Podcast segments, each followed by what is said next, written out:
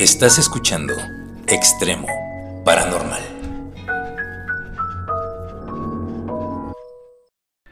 Hola, ¿qué tal? Buenas noches. Otra vez nosotros en el segundo episodio de Extremo Paranormal.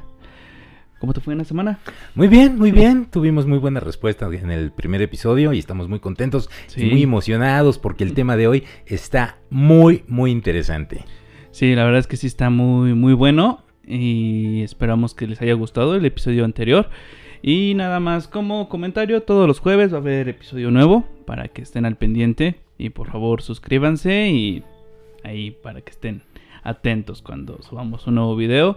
Y nuevamente estamos en YouTube, en Spotify, Google Podcast y Anchor y qué otras? Eh, estamos también en Pocket Podcast, se llama este servicio. Pocket Podcast. La verdad es que es raro, yo no lo conocía hasta hace poquito que empezamos a No, subir material ahí. Pero bueno, nos van a encontrar ahí y vamos a empezar a subir a otras plataformas también. Obviamente ya sabemos que con Spotify pues ya tenemos como que la espalda cubierta, todo el mundo Sí, ya.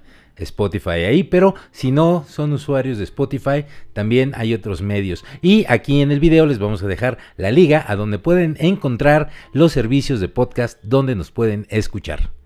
Bueno, sí, está bien. Y ya nada más estén atentos. ¿Y de qué vamos a hablar el día de hoy, Josué? Pues el día de hoy es un tema súper especial porque vamos a hablar de fantasmas, pero no solamente de fantasmas, vamos a hablar de fantasmas, entes y sombras. Muy bien. Entonces, yo soy Roberto Yo soy Josué, y esto es Extremo Paranormal. Pues vamos a empezar, vámonos de lleno. Los fantasmas es un tema que todo el mundo hemos escuchado. En todas las familias siempre hay una historia de fantasmas, en todas, sin excepción. Alguien tiene una historia que contar, alguien vio un fantasma, se le apareció algo a alguien, le movieron las cosas en su casa, se oyen ruidos. Hay un montón de manifestaciones, ¿no? El espíritu chocarrero. Ajá, sí, por supuesto. Ghost, la sombra del amor, el fantasma del espacio. Eh, ¿Nunca vieron el fantasma del espacio? No. No, no lo vean, es una caricatura muy mala, pero eh, hay fantasmas de todos tipos. Como el Ghost in the Shell. Como Ghost in the Shell, por supuesto, sí, claro. Y bueno, aquí la cosa es que la parte más sencilla es la. Vamos a empezar de menos a más, ¿no? Vamos a bien. empezar por los fantasmas. ¿Qué son los fantasmas? Bien, los fantasmas son entidades que prácticamente se entiende que son personas que murieron, pero no están descansando. No están en. Como dicen, en su lugar de descanso. No están descansando en paz. Exacto, esa es la palabra, ¿no? No están descansando en paz, no están de esa manera, pues ya, no en este plano, sino que permanecen todavía aquí. Y pues hay pues diferentes motivos por los cuales ellos permanecen y hacen sus, ¿cómo te podría decir? Son fantasmagorías. Su presentación, básicamente. ¿no? Ok, básicamente. Su manifestación. Ah, que es- Es, manifestación. la palabra correcta, ¿no? La manifestación de estos fantasmas. Sí, básicamente, como, como dice Roberto, un fantasma es eso, ¿no? Un alma en pena que va arrastrando cadenas, como Diana, Sal- Diana Salazar. Eh, ¿Quién es esta? ¿No conoces a Diana Salazar? No, Bueno, te la debo. fue una extraña historia la de Diana Salazar. Ok. Un día, un día lo platicaremos de ella. Ah, ok, va. Bueno, pero vaya, es un alma en pena, un alma en pena, un espíritu, eh, no sé, ¿qué ¿de qué otra manera le podremos llamar? Un espíritu chocarrero, un espíritu, un poltergeist, o Ajá? Bueno, es que más bien poltergeist es como la manifestación, no Exacto. necesariamente el fantasma. Pero bueno, vamos, vamos a entrar ah, en detalles.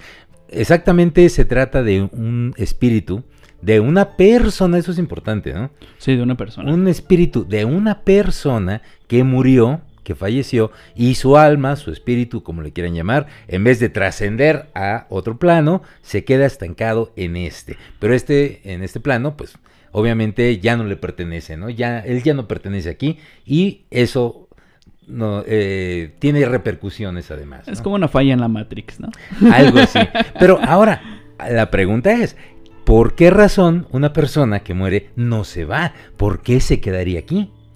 Bueno, pues hay diferentes motivos por los cuales una persona no trasciende. Básicamente es porque existen asuntos pendientes, como los apegos, como los deseos de justicia, ¿no? Un ejemplo claro es que digamos, que tú falleces por, no sé, digamos... Te atropella un Te camión. Básicamente, pero nunca se le dio justicia a esa muerte, o que tuviste una muerte... O ibas caminando por la calle y te asaltaron y alguien te mató y pum, te moriste. Exacto, pero nunca hubo a quien ajusticiarse, ¿no? El, ahora sí que el culpable salió sin ningún problema, no tuvo problemas de nada. Y este tipo de situaciones son las que hacen que el muerto no pueda trascender. Pues es que, oye, o sea, de- debe de ser algo que molesta, ¿no? Que andas tú muy feliz por la vida, bien te matan y el güey este, pues, como si nada, ¿no? O sea, eso calienta. Como el preso número 9. Como el preso número 9, ¿se saben esa historia? No, sí está maciza. Ahorita, ahorita les contamos del preso número 9. Pero básicamente entonces, un apego, también mencionaste los apegos. ¿Qué cosa es un apego? Porque de repente como que no nos queda claro, ¿no? Bien, los apegos son esas, esas emociones que tú no puedes dejar. Es como que no puedes estar a gusto, no puedes vivir en paz contigo mismo porque esa emoción te sigue atosigando, te sigue causando algún conflicto. Digamos, un apego podría ser a la felicidad. Digamos que tú tienes un episodio o un momento de tu vida muy feliz y quieres que siempre sea así. Y llega a casos en los que haces lo mismo que hiciste en ese día para que se reproduzca el mismo fenómeno. Pero como tal, pues obviamente No no, va a funciona, funcionar. no Y al momento de no funcionar, eso te empieza a causar esa frustración, ese... ¡ah! que no permite que siquiera pues estés tranquilo. Eso se le llaman apegos o los apegos a una persona, que Por también ejemplo. se le llaman dependencias. Ah, sí, por supuesto. Ejemplo, por ejemplo, yo con Scarlett Johansson, ¿no? Tengo Sí. un apego muy grande. ¿Quién no podría tenerlo? Entonces, a ver, eh, vamos, vamos a ver, vamos a ver si entendemos. Sucede que si una persona tiene ese tipo de apego o dependencia a algo o a alguien, ya me decía una situación o una persona, eh, si esa persona muere y, y esa persona no quiere dejar eso o aquello que le, le producía el apego, por esa razón no se va a ir, su alma se va a quedar aquí. Exacto, digamos que mueres peleado con con Chanita, ¿no? Y no puedes descansar porque sigue ese coraje, sigue ese apego, ¿no? De enojo, El- el de enojo también es un apego. Exacto, sí. O porque en el enojo pasajero, como tal, Ya, pasa me y ya. enojé y se me pasó Sí, y ya, estuvo, ¿no? 20 Pero- minutos después se acabó. Bueno, pero, si hay gente que guarda el rencor. Y sí, aplica este asunto de que guarda el rencor más allá de la muerte, ¿no? Como el preso número 9. Como el preso número 9. Por supuesto. Sí, ¿eh? claro. Sí, bueno, ahorita. Rato les contamos esa historia. Sí, esa, esa, esa historia que se convirtió en canción. Sí. Sí. También pueden ser lo que son las muertes súbitas. Esto es de que te mueres en un accidente o pasa algo que es muy fulminante, que ni siquiera O sea, te una- das cuenta. una de muerte que- instantánea, ¿no? Exacto. O sea, que ni siquiera te das cuenta de que ya te moriste. O sea, O sea, quedas en la duda. Ajá, te quedas de. Me morí. Me morí. Así, ¿no? Exacto. Me morí. ¿Y, Bueno, ahora, ¿Y ahora qué pedo? Exacto. ¿no? Es, ejemplo, no vas caminando por la calle bien feliz, te vas comiendo un, un bonais, y te cae un rayo. así, pum, pa, O sea, no te da tiempo ni de razonar qué fue lo que pasó. Simplemente, en un segundo estabas vivo, al siguiente ya no. Exacto. Ya. Y, y ese, eso, bueno, esa confusión hace que la gente no acepte su muerte, ¿no? Porque de hecho, pues ni siquiera saben cómo sucedió. Sí, claro, no hay nada claro en esa parte y por lo tanto, pues se queda esa energía, ¿no? Te- porque como tal, como hablamos en el capítulo anterior, pues todos somos energía y esa energía se queda, se sigue permaneciendo en este plano porque no sabes a dónde ir. Básicamente, Ajá. no tienes un descanso porque ni siquiera sabes que estás muerto. exacto, ni siquiera es, bueno, ahora, ¿qué hago? ¿A dónde voy? ¿A qué oficina me dirijo? ¿A qué número llamo? ¿No? atención, ¿no? atención a muertos. No, no hay. Centro de atención a muertos, ¿en qué le puedo ayudar? El número No. de San Pedro o algo así, ¿no? No pasa, ¿no? Entonces, esa es otra de las circunstancias. Entonces dijimos, los asuntos pendientes, como los apegos, el odio, el rencor, el amor también puede ser una razón por la cual no se quiera la Ah, gente ir. claro, o sea, puedes vivir, permanecer muerto o estar como un fantasma, por así decirlo, porque amas, digamos que una madre fallece, pero deja a sus hijos. Eso es una preocupación muy grande. Los que tenemos hijos sabemos que muchas veces mm, tal vez la muerte no te preocupa, te preocupa saber que, que te vas a ir y vas a dejar a tus hijos indefensos o solos, ¿no? Bueno, yo al menos sé que tener hijos son cosas del diablo, no sé. Sí, eso y casarse, no, hombre, eso sí. No, ya- eso sí no lo hagan. Eso sí está. Toco son, madera. son cosas del diablo. Y pues, Pero, no. pero vaya, una- un padre o una madre que fallecen, la preocupación de qué va a pasar con mis hijos, eh, sería un motivo suficiente para decir, no, yo no me voy, yo aquí me quedo. Sí, se quedan a cuidar, por así decirlo, a sus hijos. Se quedan a cuidar a sus hijos o ver por ellos hasta que ya que estén encaminados, por así decirlo, ya pueden descansar. Ah, Entonces ya, con ya tienen tranquilidad y se pueden ir. ¿no? Ya se van y descansan a donde tengan que ir. Y también existe otra forma en la que no pueda descansar a una persona que ya murió, que es a través de que no tienen una sepultura adecuada. Ok, entonces, a ver, es importante el asunto de la sepultura, ¿no? Ah, claro, o sea, tener algún tipo de Pero- sepultura. Pero a ver, en esas culturas en donde eh, no se sepultaba, sino por ejemplo se quemaban los muertos, como los Jedi, por ejemplo, ¿no? Pero al final de cuentas tienes como un ritual. Ah, ¿no? vamos. Es como, como que te hacen. Ya se murió y hay que se queden, ¿no? Ya, Ajá, o sea, ya. como que ya échale cal y, Y ya, y hay que se quede, ¿no? Ponen la orilla para que no apeste. Entonces sí tiene que haber como una despedida, un ritual, algo. Exacto, para despedirlo y ya que vaya a descansar. y, y que descanse. Entonces, vamos a pon- poner un ejemplo. En una catástrofe aérea, ¿no? Vuela el avión, se cae, pum, los muertos quedan regados en la selva y nunca encuentran algunos cadáveres, ¿no? Exacto. Y ya de ahí esa persona no puede descansar a través de que no tiene una sepultura. Ok. Esto es importante y por eso es de que, por lo menos aquí en México, supongo que en todo el mundo, es muy importante esa parte de despedir a tu familia. Que de hecho es bien importante, si se, dan cuenta, en todos los países y en todas las culturas siempre han existido este tipo de rituales fúnebres. Incluso, eh, bueno, en épocas prehistóricas se han encontrado entierros donde se les hacía una despedida, se les colocaban objetos que eran eh, preciados para esas personas, o en algunas otras culturas se les ponían cosas que les iban a servir en la siguiente vida, ¿no? Como en la Edad Media, ¿no? Que les ponían sus monedas para el barquero. ¿no? Ah, que era sí. lo que decían. Se supone que, para los que no sepan, que se tenía la creencia de que tú cuando fallecías, venía tu alma, pasa- tenía que pasar el río, que era el río Estigia, me parece, ¿no? sí. el río Estigia y había un barquero al cual tú le tenías que dar un pago para que pudiera cruzarte al otro lado, así al lado de los muertos.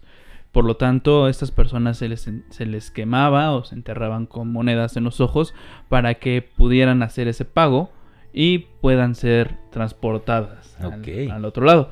De cierta forma, pues sí, tienen algún tipo de ritual fúnebre, se entierran con sus con sus pertenencias o con ropa de ellos, o sea, infinidad de cosas. El ejemplo más claro, por ejemplo, es en las tumbas de los faraones egipcios, ¿no? Que tenían N cantidad de cosas, comida, animales, Sí, o sea, o sea, de todo, ¿no? Hoy en día te enterrarían con tu laptop, con tu celular, ¿no? Con tu computadora. Ajá, o como que era un emperador chino, ¿no? Que fue el Ah, que sí. le enterraron con un buen de estatuas de Exacto. soldados, que era que iba a irse con su ejército porque allá lo iban a cuidar, allá lo iban Sí, a obviamente no iban a enterrar a todo el ejército, porque imagínense, ¿no? Hubiera estado un poquito complicado. Entonces hicieron. De hecho, Güey, matas a media población.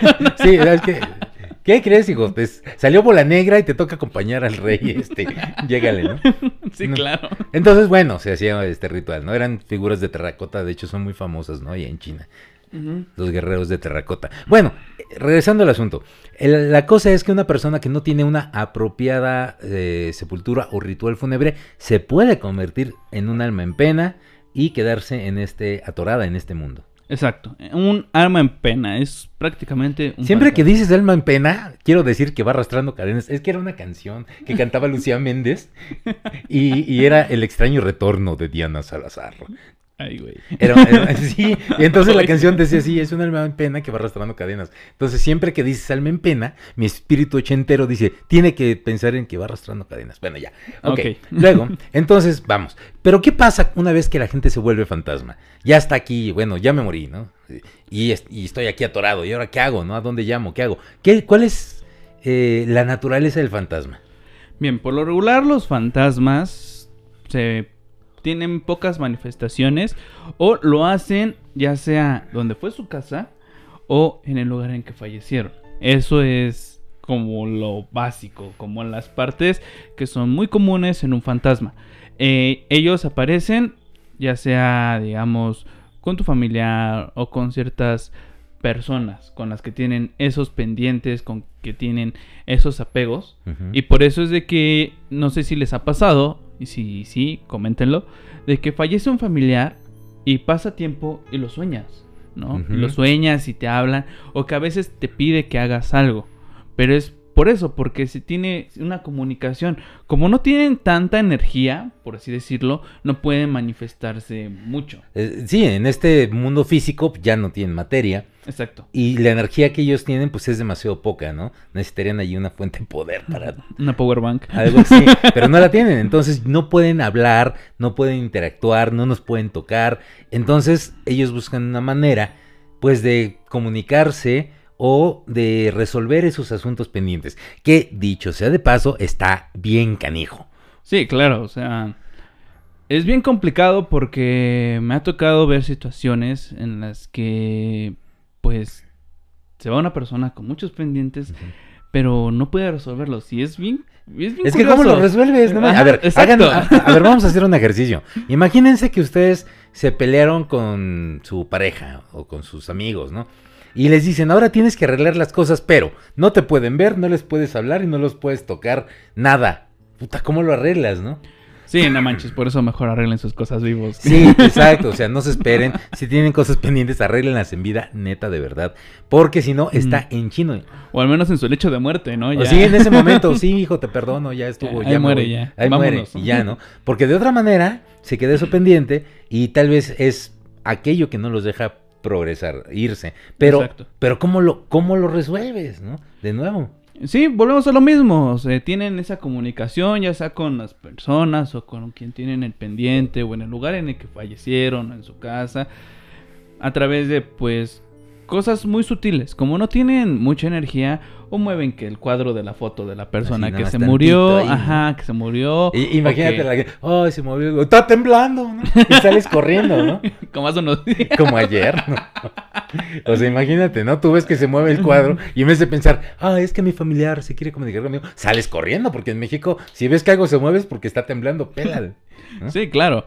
Aquí es eso y a través de, pues ya sea los sueños o de que lo ves al fantasma, pero muy sutil. O sea, casi siempre, díganme si no, amigos, les ha pasado que cuando fallece una persona, todo el mundo, bueno, no todos, ¿no? Pero nos ha pasado que como que queremos verlo de reojo, ¿no? Así como que, ay, me pareció, ah, pero no, volteas y no hay nada. No ¿no? era. O sea, es así muy sutil, muy sutil, ¿no?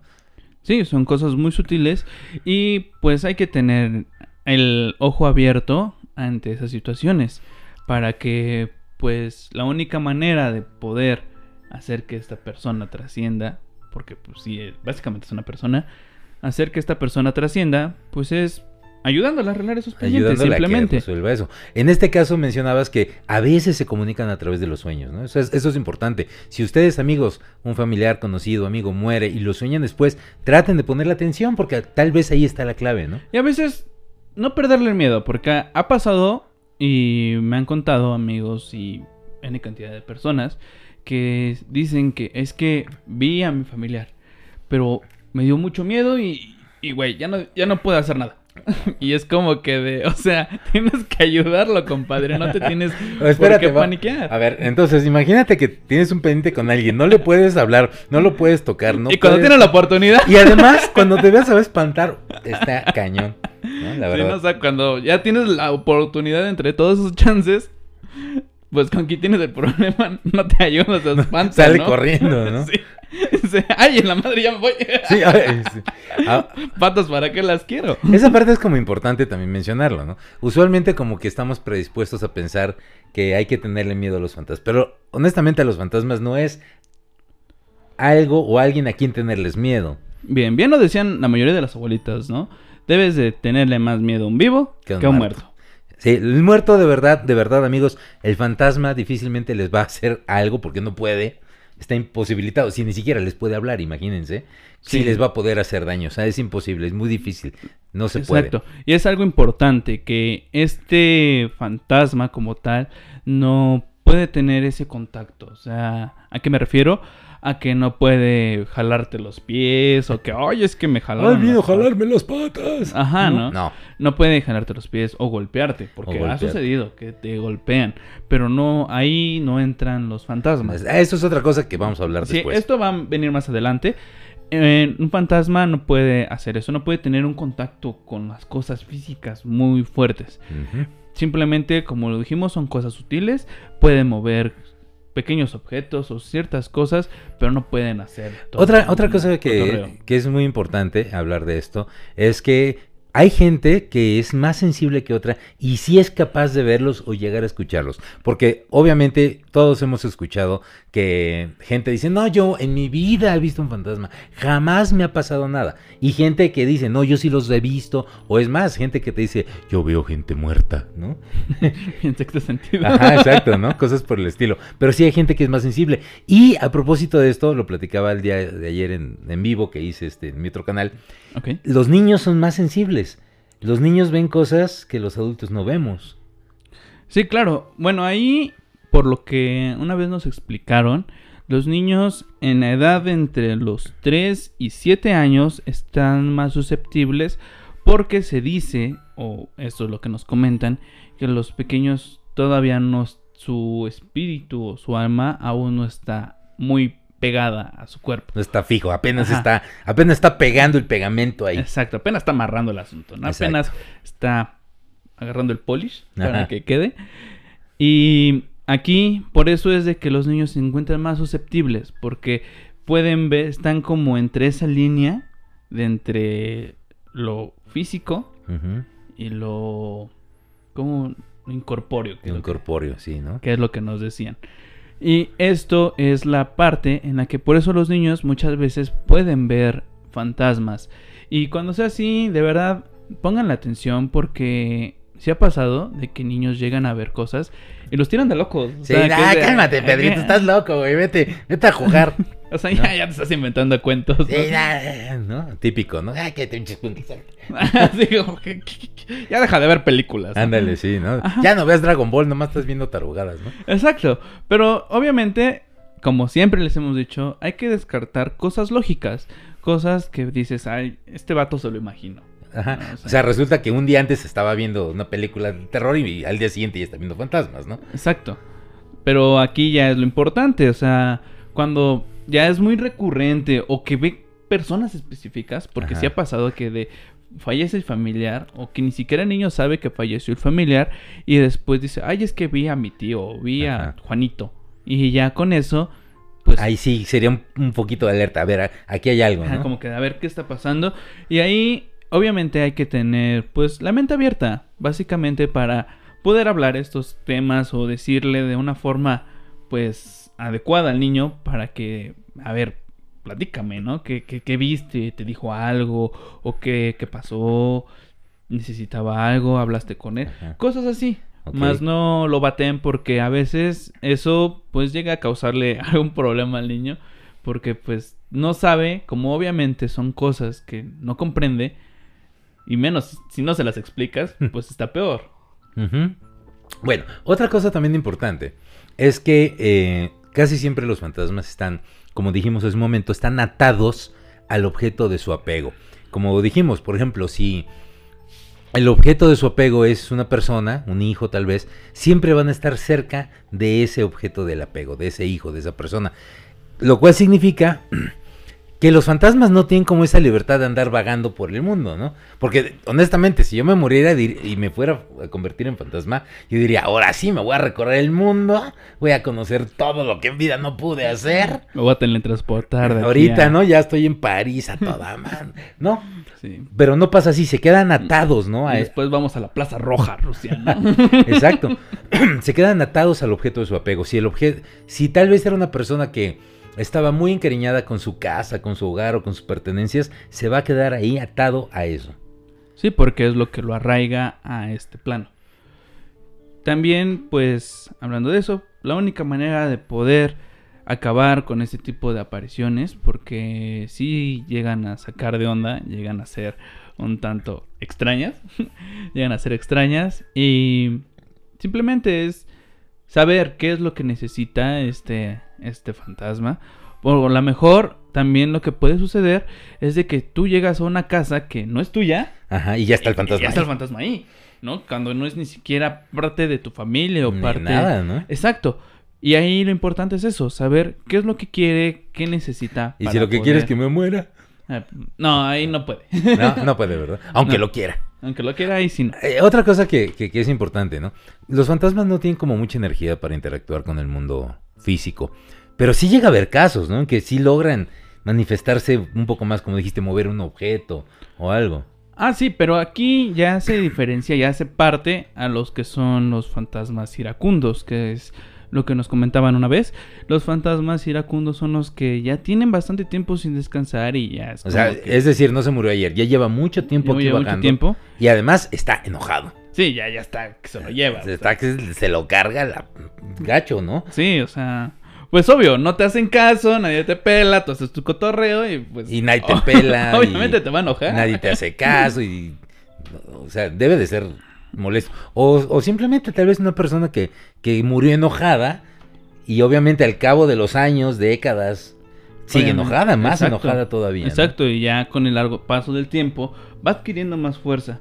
Y ya es cuando se manifiestan ya de forma más violenta. Como los famosos poltergeist. Poltergeist. Eh, a ver, vamos a aclarar. La palabra poltergeist es una palabra alemana que, que significa algo así como espíritu juguetón, como algo parecido, ¿no? A ver, amigos que hablan alemán, sáquenme de esta duda. Yo tengo la idea que significa algo así, ¿no? Pero bueno, la idea del fenómeno poltergeist es que es ya más que el fantasma, es la manifestación de esto. Cuando se mueven objetos, cuando salen volando objetos en la casa. O te avientan cosas, ¿no? Sí. Ha pasado que agarran y te avientan. Exacto. Tal vez el fantasma no puede venir a golpearte directamente a ti, pero sí te puede aventar algo, ¿no? Y ahí sí ya está más peligroso, ¿no? Sí, ya te sacaron. Imagínate, te avientan, no sé. Un cuchillo.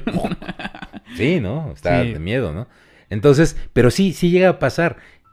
A pesar de que el fantasma normalmente no podría hacerlo, un fantasma o un espíritu iracundo acumula tanta energía por ese enojo que sí es capaz ya de mover cosas. Como en la- esta película, ¿no? De Ghost, La sombra del amor. ¿Sí se acuerdan? ¿Se acuerdan de la trama? Que el chavo se muere y quiere, Ajá. y quiere abrazar a su novia y no puede, ¿no? Y hacen jarritas de barro. Y hacen jarritos así bien lindos, ¿no? sí, ¿no? Pero él no puede tocarla. Pero llega un momento en que él también como que se desespera y esa des- desesperación lo hace que pueda mover cosas o... o- Exacto. O sea, ya esa energía, ese enojo ya se vuelve. O sea, es fuerte. neta, o sea, es neta la de Sí. Ghost. O sea, en los años 80 todos crecimos viendo eso y decíamos, ay, no mames, o sea, pero es neta. Sí, ¿no? Muchas veces es lo que siempre hemos dicho, a veces las películas, libros o algo así tienen, Tienen algo, algo de siempre de verdad. verdad, ¿eh? O sea, dicen que cuando el río suena es porque agua lleva. Claro. Y muchas de las cosas que vemos y- en películas, series, sí tienen algunos visos de verdad. Obviamente rodeados de un montón de fantasía, pero sí hay cosas que sí son... Sí, le exageran o le adoran. Sí, Bueno, o sea, claro. muchos, ¿no? Porque tiene que verse bien Porque, aparatoso. porque y- si no, no vende, claro. Claro, bien, se tiene que ver hollywoodesco, ¿no? Pero hay cosas que sí son, sí existen y sí son ciertas, ¿no? Tan hollywoodesco como que los mexicanos siempre usábamos sombrero con bolitas. Ándale. ¿no? Ah, no, esos son nomás los mariachis. Ah, los mariachis. Sombreros con bolitas, ¿no? sí, claro. Eso son los fantasmas ya iracundos, que es lo que habíamos comentado. Simplemente no tienen un descanso o que fallecieron. Ahora, otra cosa que me enojo. preguntaban ayer los amigos en el, en el otro canal, las psicofonías. siguen perteneciendo a lo mismo. Porque, como digo, no se pueden transportar o pueden manejar cosas físicas. Pues utilizan eso, ¿no? Pequeños medios de transmisión. Pero estamos de acuerdo que... Son frecuencias, Ajá. obviamente. No siempre es como que... Como que lo escuches... No sé, que te hablen por teléfono y dices, Ay, oye, hola". este, ¿qué onda? este, Oye, estoy muerto. No, O sea, ¿Qué onda, sobrino? ¿Te acuerdas de mí? ya me, pues ya me morí. ¿no? no, no, no, no. Pero sí, estamos de acuerdo. Casi siempre las psicofonías a veces no son perceptibles por el oído humano. Casi siempre aparecen en las grabaciones porque son frecuencias muy, muy, muy tenues, ¿no? No son perceptibles para el oído humano. Pero sí llegan a, a quedar registradas, ¿no? En Ajá, o co- como pequeñas voces ahogadas, ¿no? O sea, que se escucha... Gluc, gluc, Ajá, como... así. No, o sea, que te están tapando la boca Ah, o o que sea, se como escucha que- muy a lo lejos. Sí, como que, ah, hola, ¿no? Ajá. Soy tu vecino. O sea, como que te están gritando en el baño y te están tapando la boca. Así, ¿no? Sí, sí, sí, voces como muy lejanas, como muy Exacto. suaves. Pero sí existen. Y quedamos de nuevo, son esos intentos de esos fantasmas, espíritus, pues de comunicarse, ¿no? De lograr esa comunicación para ser ayudados. Entonces, pero de nuevo la tienen en chino, ¿no? Sí, claro, y es fácil eso, simplemente es como llegar, saber qué es lo que quiere y obviamente no tener miedo, porque al momento de tener miedo uno ya no carbura bien. No, ya, ya, valió todo. Sí, ya, ya ni siquiera vas a ayudar. Y eso es en cualquiera. Digamos, siempre cuando me enseñaron primeros auxilios era de, güey, antes que nada, No mantén miedo". la calma, no te Sí. paniques porque si no, ya valiste. Valió gorro. Tú Ajá. pierdes la calma en cualquier situación y todo va a ser. un Exacto, ¿no? desastre. Si, si te pones alterado no puedes ni siquiera dar primeros auxilios, Exacto. compadre, No ¿no? estás así, "Ay, ahorita lo resucito. O sea, tienes un vato que le da un ataque y tú te desmayas. Te da el ataque a ti, ¿no? sí, ¿no? Y en lugar de un problema ya te Entonces- los dos. Entonces, amigos, es bien importante, recuerden, un fantasma no es algo a lo cual se le debe ten- tener miedo. Si de repente llega a pasar, pues entiéndanlo de esta manera, ¿no? Puede ser un fenómeno así como estos de los que hemos platicado, pero no es algo como para tener miedo, hablando de fantasmas. Vamos a ir escalando ahorita, porque hay más, hay más de esto. Hay otras manifestaciones que les vamos a explicar también. Fantasmas, ya quedamos, eran personas, literalmente eran personas. Sí. No hay fantasmas de animales. Eh, no, no hay Eh, fantasmas de Lo siento, amigos. Todos ellos que estaban pensando en que Ay, se murió Fido, mi perrito. Ahí estás. Me va a estar esperando. No. Y es curioso, ¿no? ¿Por qué no aparecen? Exacto. ¿no? O sea, de verdad, no hay fantasmas de animales. No, no, no lo hay. Lo que nos comentaban era este que esa energía vuelve a la Tierra. Esa- sí, exactamente. Supongo que porque no han de tener ningún pedo con nada. Exacto. Los animales no tienen estas broncas que tenemos los seres humanos. Ellos ya se mueren, su energía, ¡fium! va. ¿No? No Sí, es o como sea- los seres humanos, ¿no? No es como que... Imagínate una hormiga que se muere y se queda ahí. Ay, me, me pisaron, me voy a quedar aquí toda la eternidad. No, pues no, o sea, no. No, no, no aplica, ¿no? Sí, claro, ¿no? Entonces, bueno, vamos a avanzarle porque el tiempo camina y no se detiene. La, la siguiente eh, manifestación de la que vamos a hablar son las sombras. Nos preguntaban también ayer y nos pedían que habláramos de la gente sombra. ¿Qué son las sombras? Bien, las sombras son ya los espíritus iracundos que se vuelven ya más fuertes. Esto ya es... Es un espíritu añejado, Ya, ya. ya con buque. Exacto, ya salió de barrica. Exacto. Buenísimo. O sea, eh, ¿se acuerdan que dijimos que el espíritu Es iracundo... como un 100 años. Ándale. Es, sí, es, es- el espíritu iracundo va acumulando energía, ¿no? Por, por su enojo. Bueno, pues estos espíritus llegan a un punto tal que se convierten en sombras. ¿Qué son las sombras? Estamos platicando. Es un, es un espíritu que se vuelve cada vez más fuerte, que encuentra cómo alimentarse, que encuentra de dónde sacar energía para poder interactuar de una manera mucho más fuerte. Sí, claro, y a diferencia de los fantasmas, estos se materializan a voluntad, que es, no sé si has visto o hayan visto esos videos en los que están grabando y aparece la sombra. Una así, sombra así, ¡pap! De la nada. Una sombra humanoide así extraña. Sí. Sí, por lo regular son así y se representan o se presentan más bien como seres como si fueran humo. Como humo negro. Humo negro, exacto. Humo negro en forma humana. Ajá, O medio difuso, porque no es como muy definido, ¿no? Ajá, pero pues obviamente le das medio la forma. Sí, dice, esto como que parece un ser humano, más o menos. Por eso es que hay gente que les llama la gente sombra. Exacto, porque tienen esa apariencia. Tienen apariencia humanoide, ¿no? Es lo que comentaba, ellos se pueden presentar de forma... ¿Cómo se le puede decir? Mm, a voluntad, se presentan a se voluntad. materializan Se materializan realmente. a voluntad. Y ya estos ya pueden interactuar ya con los objetos. Ellos ya- sí pueden agarrar cosas. Eso ya, sí te eso meten sí, un ya. putazo. Eso sí ya te pueden acomodar lo que tú quieras. Eso sí, pa. Así, eso sí, es diferente. Pero es diferente de un fantasma. O sea, si ustedes ven que se les materializa una sombra ahí, pues tampoco es como para decirle, tenle mucho miedo, pero sí ponte buzo, ¿no? Porque Exacto. Y también ellos se alimentan ya del miedo. Del miedo y de la energía negativa que se encuentra en el medio donde estén. Aquí ya es diferente. Ellos, si tú presentas ese miedo, si presentas en tu casa, pues esa vibra negativa, Ajá. como que muchos problemas, mucho de mal rollo. Eh, por ejemplo, una casa donde la familia está constantemente peleando, donde hay muchas disputas, donde las parejas típicos avientan platos y gritan y ese tipo de emociones negativas son como carnita asada para las sombras. Sí, ya es lo bueno. Sí, porque de- como dijimos, se alimentan de esas emociones, de la energía que generan esas emociones.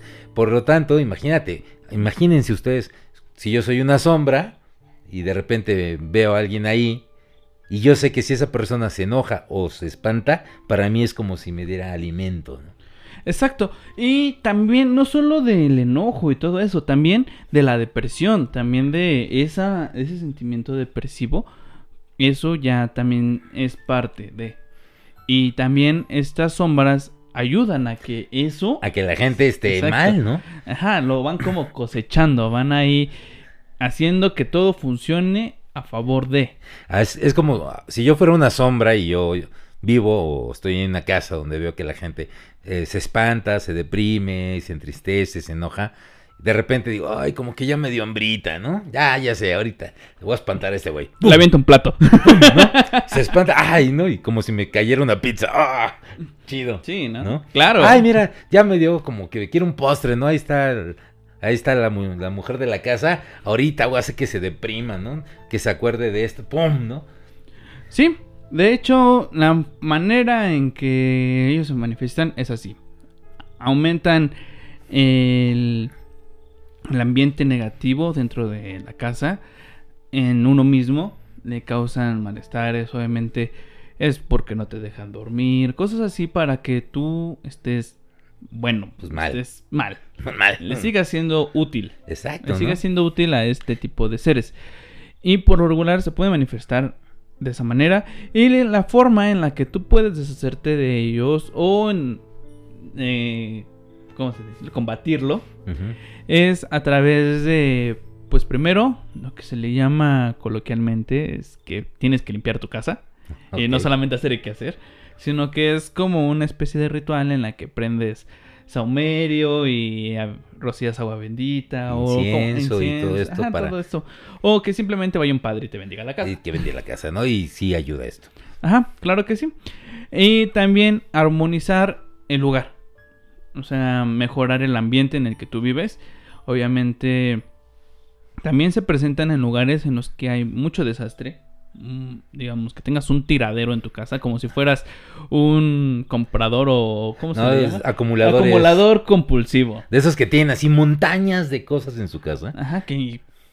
Basura, X cosa. Sí, entonces ese tipo de ambientes son propicios para, para Exacto. las sombras. El- Es primero armonizar el lugar, que tú te sientas, porque es obvio, es algo también psicológico, porque si tú mejoras el ambiente en el que tú vives, mejoras tu entorno, obviamente mejora tu autoestima, mejora tu emoción, y de esa manera también te sientes más tranquilo, te sientes más a gusto, y cambia también tu forma de pensar, y de esa manera, pues ya no tienes chance como de... Como que ya no es de que ahorita lo, le- lo hago que se enoje y me va a dar una hamburguesa, ¿no? Sí, ya, ya es más complicado, ya, Ya no, le estás dando esa fuerza, ya no le estás dando ese alimento que necesita para estar bien. Y pues obviamente el equilibrio emocional, porque si eres una persona explosiva o que tenga esos arrebatos, obviamente también va a ser cosa de que dos, tres patadas y se arman. Exacto. la buena. ¿no? Cualquier cosita te, te prendes como chinampina, ¿no? Como... Sí, que, que hay que aclarar, porque yo muchas veces he escuchado eso de que dicen, oye, es que tengo carácter fuerte, cuando no, güey, eres una persona explosiva. Exacto, no te sabes controlar, eso es lo que pasa. ¿no? Exacto. Una persona de carácter fuerte es alguien al que, por ejemplo, estas cosas no le mueven. No le causan ese, No, no. esa, esa vibra mala. Ajá. Sino que está bien plantado en lo que y siente. centrado, ¿no? Ajá, está bien plantado y centrado en lo que siente, en lo que piensa y en lo que hace. Y esa es una persona que de verdad sí tiene un carácter fuerte.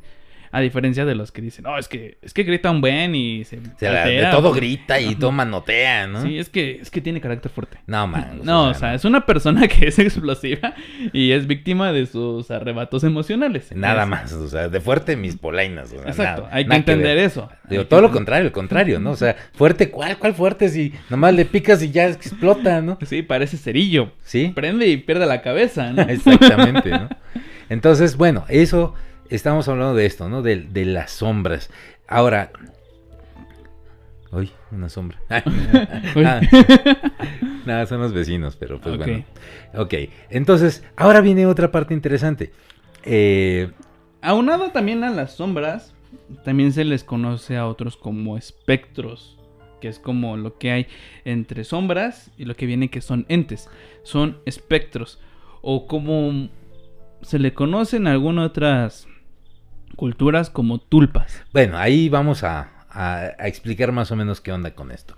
Los, estos espectros o tulpas son seres que no necesariamente, eh, a diferencia de los, de los fantasmas y de las sombras, no son em, personas, no son gente muerta, no son espíritus. No. ¿Qué son? Bien, aquí son seres que son creados a través de una conciencia colectiva. De hecho, en la ideología hindú, me parece, No, más bien budista, tibetana. Tibetana, perdón. Tibetana, se cree que si tú juntas a muchas personas y creen en algo con mucho fervor, creerlo y estar convencido de eso, se crea. Aparece, se Aparece, materializa. Se materializa eso. Eso es un tulpa. Por ejemplo, la llorona. La llorona, por lo que nos comentaron, es considerada como un tulpa. ¿Por qué? Porque es una leyenda mexicana que creo que ya está pasando a otros países. Mm, Es posible. Ah, ah, ah, una cosa importante acerca de, por ejemplo, La Llorona. Originalmente pudo haber sido un fantasma, ¿no? Siempre se menciona como que es un alma en pena. Pero si se dan cuenta, en la República Mexicana, en todas las regiones hay una Llorona. Entonces ya no cabe aquí la explicación. Una llorona con sus variantes. Es que sí hay como que lloronas tropicales, ¿no? y lloronas norteñas, y lloronas de la costa. O sea, hay diferentes expresiones de esta llorona. Entonces, de entrada ya no es el fantasma. Porque acuérdense, el fantasma queda atado al objeto de su apego. Ahí y de ahí no se mueve. Y la llorona existe en todo el país. ¿Qué es lo que pasa? Y la teoría que tenemos es eso. Que la, que la llorona, al ser una leyenda que tiene siglos y todavía la gente cree de verdad en los pueblos, en las comunidades rurales, cree de verdad en este ser, pues esa conciencia colectiva de tantos miles de personas durante siglos creyendo en este ente ser, bueno, llamémoslo tulpa, eh, que efe- efectivamente llega a aparecerse, se materializa. Sí, claro, porque pues ya está juntando a muchas personas. Y obviamente, una parte importante de los tulpas es que sigue las normas que se le imponen. ¿Qué quiere decir? Que si tú dices, ¿sabes qué? La llorona, que es como mucho... la- No, es que la llorona tiene cabeza de caballo. Ajá, sí. Es que es una chava muy guapa, pero, cuando la ves bien, Tiene, tiene ca- cabeza de caballo. Ajá. Obviamente, ya generalizarse con muchas personas, va a parecer una llorona con, cabeza, de, caballo. Porque así es como, como se creó. El, inconsciente colectivo así la forjó, ¿no? Exacto, sigue esas reglas que se le están Exacto. dando.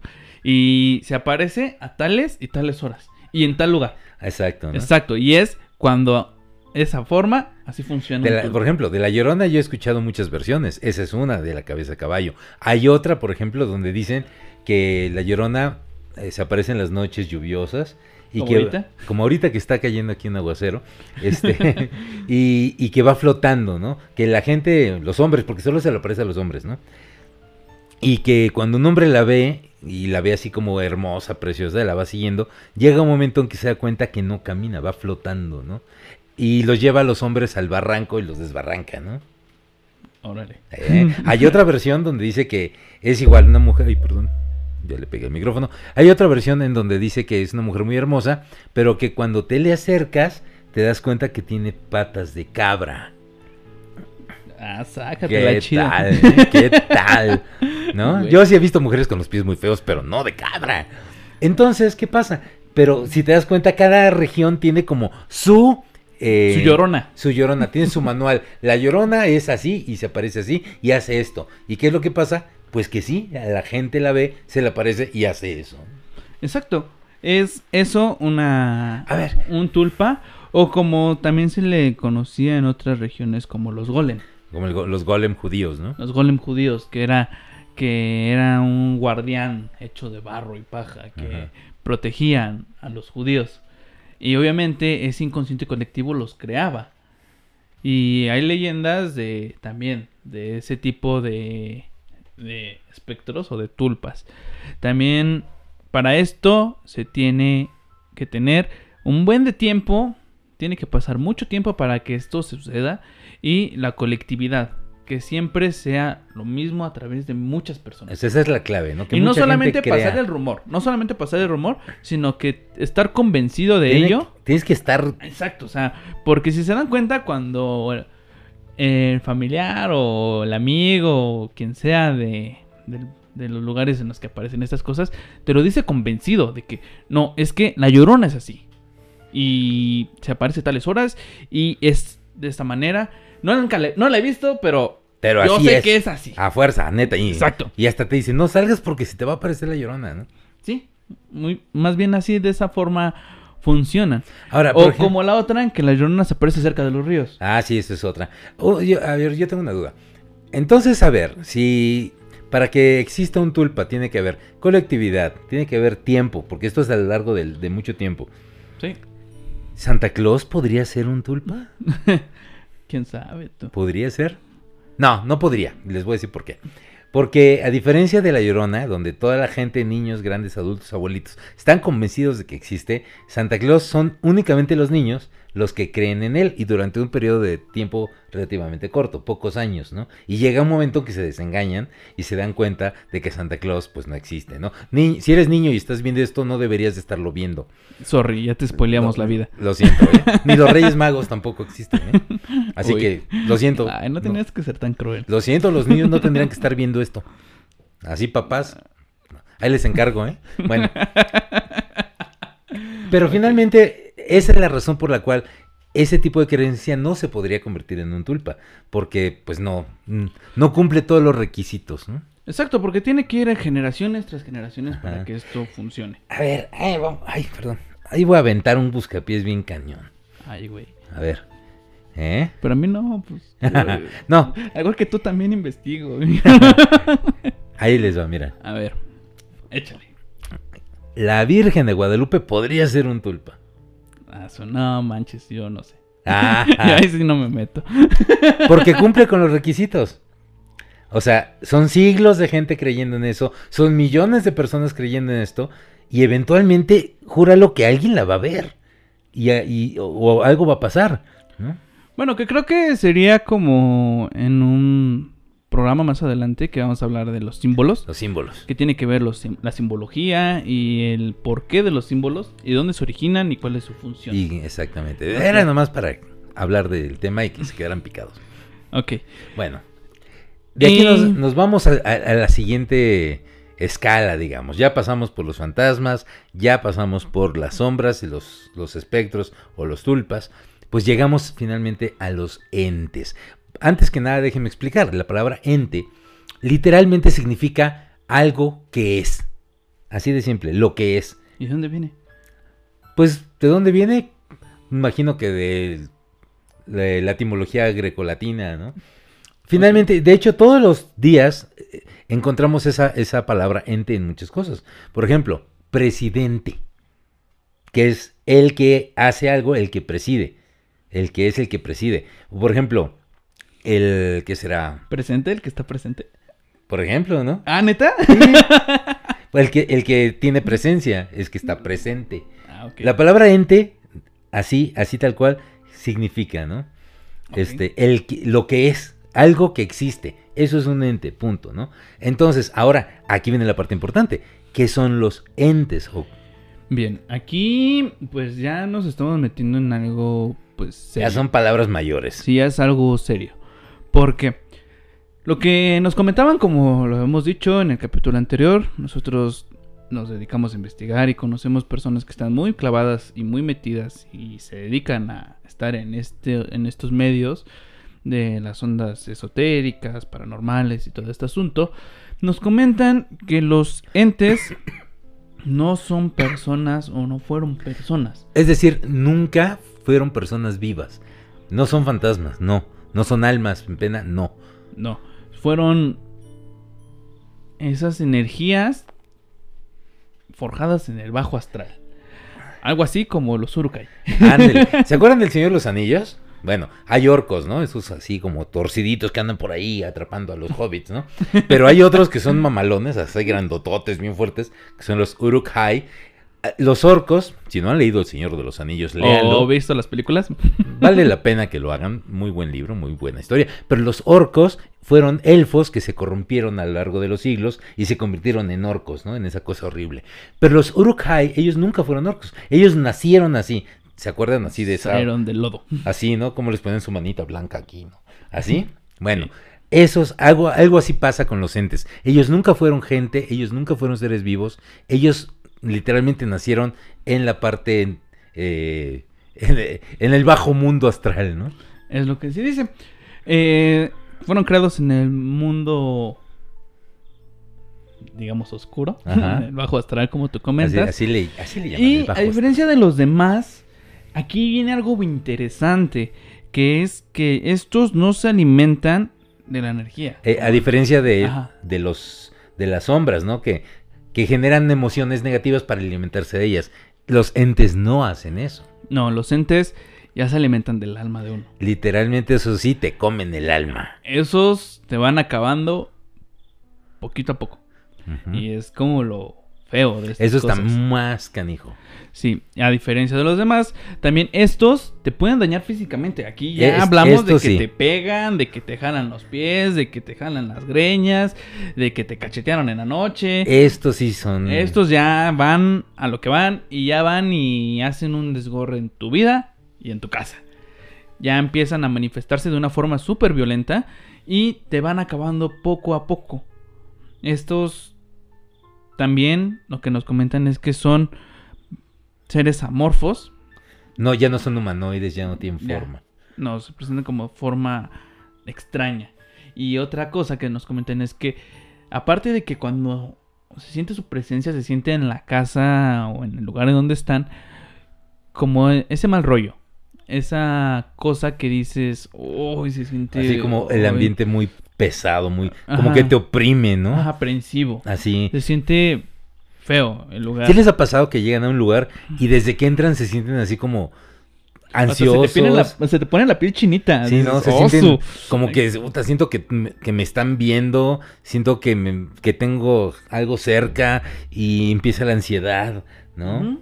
Ese tipo de sensaciones producen. Claro, también estos llegan a generar olores desagradables. Ok. No precisamente, o en algunos casos, como a carne podrida, Podrida. o mucho olor a humedad. Olor. ah, No sé si alguna vez hayan visitado, no sé, algún una casa abandonada o, o, eh, alguna algunas ruinas que están en estado muy húmedo que generan como moho en las paredes. Hay un olor muy característico de, ese, de esos Que lugares. huele raro y dices, "Ay". Que dices, "Ay", ¿sabes cómo? Como cuando la ropa no se seca bien. Ándale, así cuando se quedó en la, Ajá, en la lavadora. ajá, algo así, ¿no? días.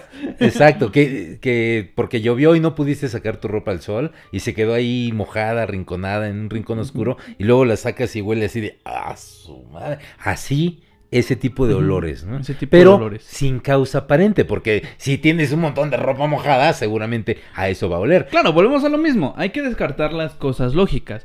Porque si obviamente tienes una casa que está llena de humedad y, Sí, porque no has Y- impermeabilizado, porque tienes goteras. y aparte no está como oreándose, que tenga buena ventilación, cosas así, obviamente volver humedad Vale, tu casa. Claro, ¿no? Pero si no es el caso, si tu casa no tiene esas características y aún así huele a humedad o, o huele como a carne podrida y tú ya revisaste, o sea, es- hay gente que, que- cuyas casas las mantienen Entonces tratan de tenerlas en, en- en orden, En orden. limpias, y aún así los malos olores persisten, ¿no? No importa cuánto limpien. Sí, aquí es muy característico porque una, se siente la vibra, se siente raro en la casa. Dos, el olor. Tres, güey, ya te están madreando. Esa es la señal más, más importante, ¿no? Pero, pero ¿sabes cómo, cómo se manifiesta? Bueno, es muchas veces la gente despierta con moretones, O mordidas, ha pasado que. mordidas o mordidas. quemaduras. Ajá, o marcas. ¿Han visto esas películas, no? Donde está así, típico, siempre es una mujer, no sé por qué. Está la chica así acostada y se le marca así en la piel. Se Sí han visto la eso, ¿no? mano, ¿no? ¿Sí han visto Ajá. esas películas? No sé en qué película, creo que en El Conjuro, ¿no? Creo que sí. También sale, ¿no? Que amanece con moretones y cosas Ajá, así. son cosas de ese tipo. Ese tipo. Empiezan a ver manifestaciones, tienen moretones, marcas, rasguños, o sea, ya es daño físico. Y lo interesante de esto es que estos entes no llegan así porque sí a tu casa. No es como de, ah, venía un ente pasando, ay, qué casa tan bonita, yo me voy a vivir Exacto, ahí". es como que, "Ay, no, mira, me cayó no, bien esa morra, me la No. voy a quedar. No, No claro, pasa así. Aquí, estos entes, por lo que nos comentaban, es que se basan a través como de un intermediario. ¿Qué quiere decir? Que debe de haber una persona que realice algún tipo de ritual, conjuro, no sé cómo se le llame. Brujo, embrujo, hechizo, sortilegio, Esas cosas. eso. Vaya, un ente no llega porque sí. A un ente se le llama, a un ente se le tiene que invocar. Exacto, no puede hacer presencia por sus tanates. No más de que, ah, ahorita me les aparezco. No, no, no, no, porque ellos ni siquiera pertenecen a este mundo. Exacto. Un ente por fuerza siempre es invocado, siempre es llamado y siempre pues, con una intención. Sí, que es cuando coloquialmente le dicen, ¿no? Que te hacen un trabajo. Estas personas que funcan como intermediarios, como se alimentan a través del alma de las personas, es como de, mira, te doy chance de que pases a este mundo, pero te vas a acabar a esta persona. Y pues es ganar, ganar. Yo gano porque ya me pagaron por el trabajo. Y me tengo que joder a esta persona. Y tú ganas porque ya tienes alimento. Ya compadre. tienes ahí una almita que te vas a ir comiendo, ¿no?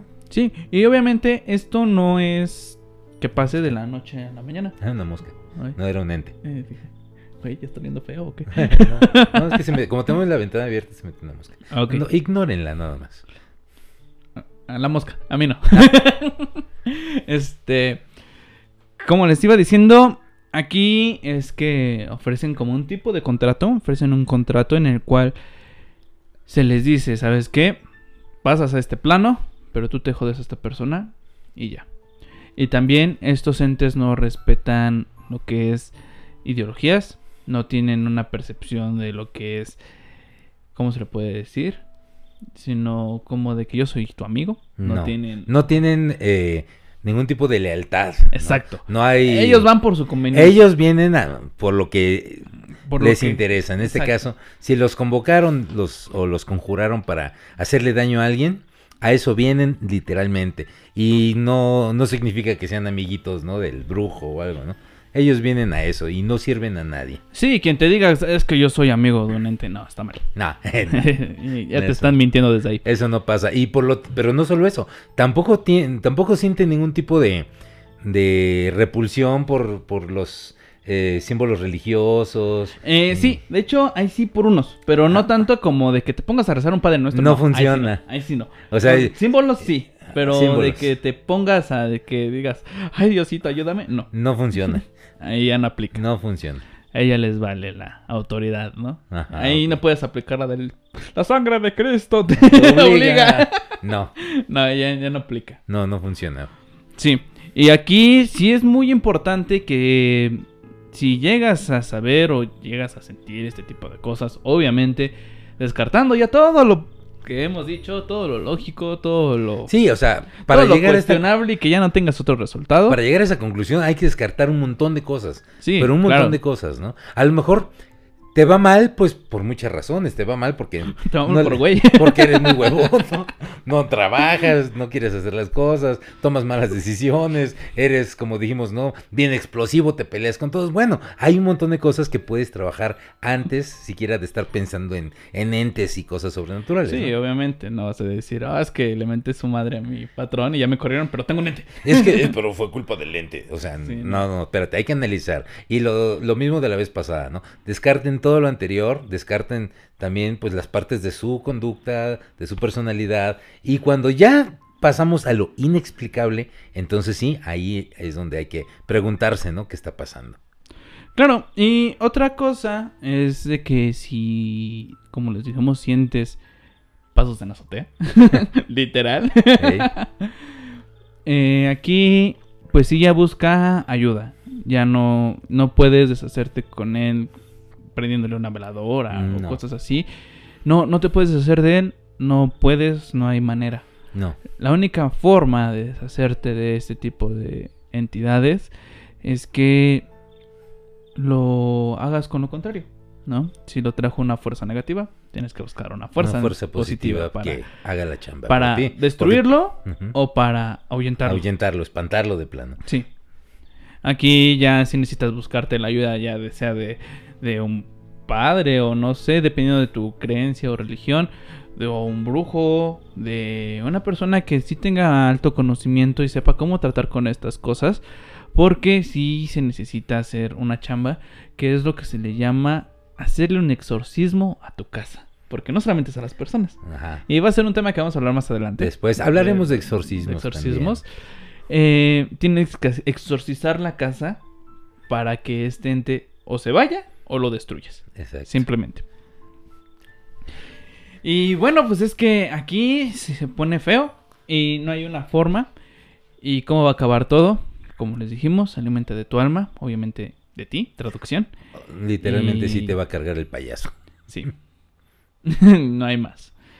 Por eso no hay una manera de que tú puedas estar bien, porque se lo que hacen también es que te van a ir desgastando poco a poco, van a ir acabando contigo. Te van a ir comiendo literalmente. Literalmente. Y pues a todo esto les venimos a traer otro relato. Un pequeño relato, ahora me toca a mí. Sí, échale, échale, compadre. Bueno, hablando de los fantasmas, ¿se acuerdan que dijimos al principio del programa? Bueno, pues las razones por las cuales un fantasma no se va, porque tiene cosas pendientes, ¿no? Esta es la historia. Déjenme platicarles. Échale. Venga de ahí. Alfredo era uno de los albañiles más conocidos de su pueblo, el cual por cierto no era un pueblo muy grande, era un pueblo relativamente pequeño. Y una tarde que él se encontraba terminando una obra, una persona llamó a su puerta. Él no se encontraba, por lo que fue su esposa quien atendió al visitante. Se trataba de un hombre mayor, un poco gordito, con anteojos y sombrero, de tez blanca y voz fuerte. Luego del saludo obligado, preguntó por el maestro Alfredo. ¿Qué se saludaron con el ombligo? Obligado, no obligado. Ah. Ah, le entendí mal, disculpe usted. Su esposa amablemente le dijo que no se encontraba, pero que podía esperarle un rato si así deseaba. El visitante pasó y se acomodó en la mesa de la cocina, conversó un rato con la señora de la casa, bebió un vaso de agua mientras esperaba.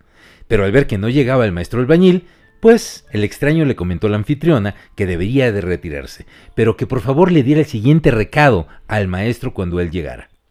Le dijo, Dígale a su marido que en cuanto regrese vaya de inmediato a visitar a mi hijo Carlos.